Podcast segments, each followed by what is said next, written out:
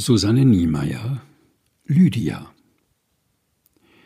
Manche Leute wissen genau, wie man richtig glaubt. Lydia findet das seltsam. Sie wissen, was Gott mag und was er nicht mag. Sie wissen, wer in den Himmel kommt und wer nicht. Schwule Andersgläubige und Feministinnen sind selten dabei. Lydia fragt sich, woher die Leute so gut informiert sind. Gott meldet sich schließlich nicht in der Tageszeitung. Meistens berufen sie sich auf die heiligen Schriften. Vieles darin findet Lydia gut. Die zehn Gebote zum Beispiel, die sind kompakt, die kann man sich merken, die sind nachvollziehbar. Wenn es nach ihr ginge, reichte das aus. Aber Gott scheint das anders zu sehen. Er braucht auch noch Speisevorschriften, Reinheitsvorschriften, Opfervorschriften, Tempelvorschriften. Er will bestimmen, wie eine Frau ihr Haar trägt, wovon sie reden darf und vor allem, wo sie von ihm reden darf. Das ist doch sonderbar. Wenn Gott Gott ist, dann müsste er über so etwas doch erhaben sein, oder? Über solche Sachen denkt Lydia nach, wenn sie die anderen trifft, die gläubig sind und nicht zweifeln. Lydia beneidet sie, weil sie dazugehören. Lydia, sagen sie, das kannst du auch. Du machst dir einfach zu viele Gedanken. Sie mögen die Regeln, sagen sie, auch wenn sie manchmal unverständlich sind. Regeln stiften Gemeinschaft. Das mit der Gemeinschaft findet Lydia gut. Zu einer Gemeinschaft würde sie auch gern gehören. Deshalb ist sie hier. Zwar kein Mitglied, aber eine Sympathisantin. Es ist ein Fast. Nein, nicht ganz. Lydia hat vier Sachen in ihrem Leben gelernt.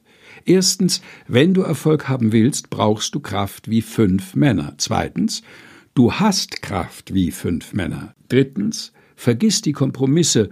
Viertens, vergiss nicht, was du willst.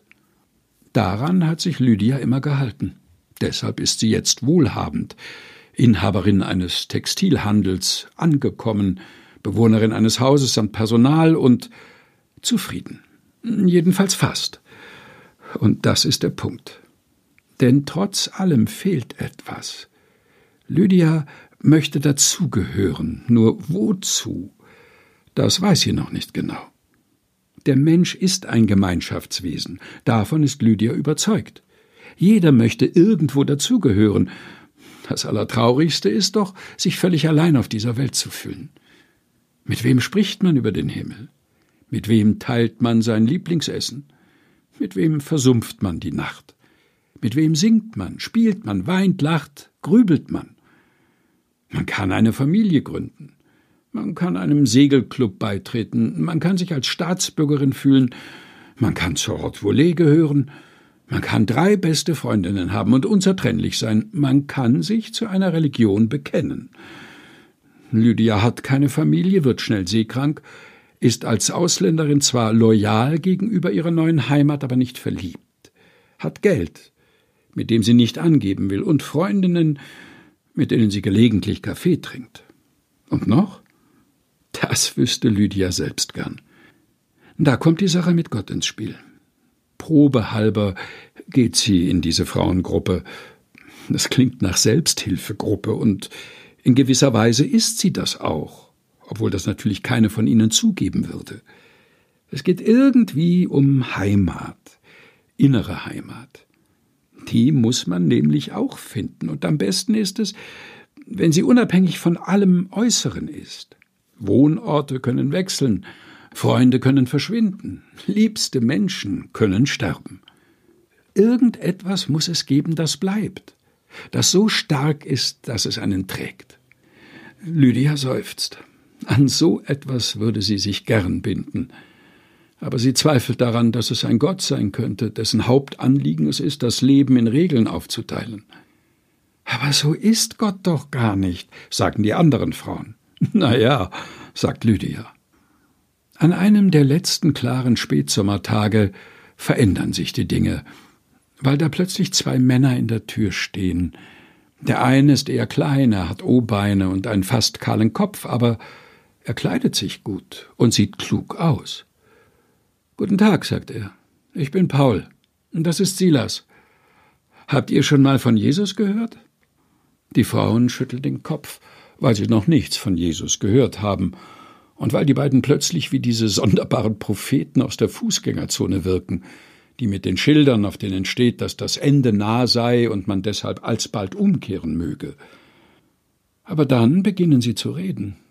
Und nach zwei Minuten beschließt Lydia weiter zuzuhören, weil sie klug, unaufgeregt und persönlich sprechen. Ein bisschen Humor schimmert ebenfalls durch, und dafür ist Lydia immer zu haben. Lydia hat Humor und mag vergnügliche Menschen. Gibt es Gebote? Ja, drei. Überschaubar, denkt Lydia.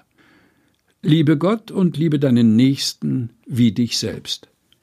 Ach ja, und deine Feinde lieben am besten auch. Das ist aber für Fortgeschrittene. Also, liebe alle? Paul nickt. Und wenn es nicht klappt, dann versuchst du es noch einmal. Gott hat nichts gegen Anfänger. Er war selber einer.